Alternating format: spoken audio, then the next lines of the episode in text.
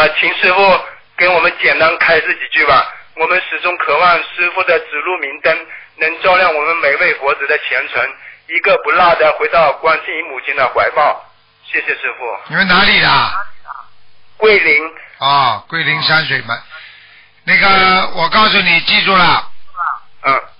不管在什么地方，只要有心，这个世上无难事，只要有心人，要好好的修，一颗心要像桂林山水一样这么清澈无碍，要懂得天底下没有一个事情能够骗得了天，骗得了地的，只有这颗纯洁的心，才能真正的让自己在这个五浊恶世的社会当中才能生存下去。所以，任何的人，只要浑如浑水之中，他慢慢就会被浑水所吞没。只有出污泥而不染，这个人才能真正的活在这个五浊恶世当中。所以，真正学佛修心的人是不会计较人间的一切得失的，也不会计较人间一切个人得失的，因为这一切都是如过眼云烟。这一切随着我们时代的变迁、岁月的流失，都慢慢的进入了历史的坟墓。所以，让我们一定要懂得珍惜现在，才会懂得拥有未来。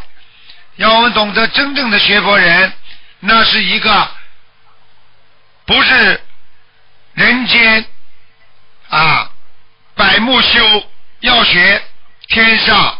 啊，菩萨行，我们做人就是要学菩萨，才能脱离人间的六道。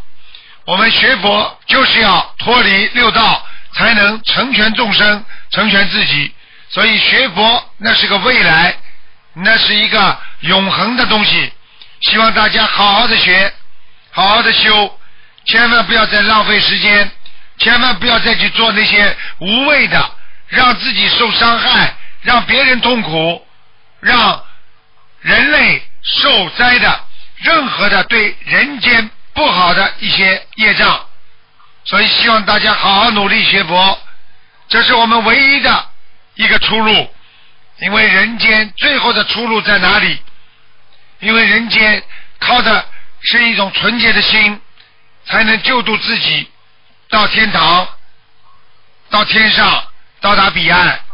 因为我们如果再这么沉迷下去，我们再为了人间一点点的快乐，为了一点点的名和利益而活着，我们将失去永远的人生，我们将失去自己本来的面目，我们将失去人性的本性，我们将失去一个下辈子在做人的机会，我们可能和动物和畜生一样，下辈子与人间的人在共存。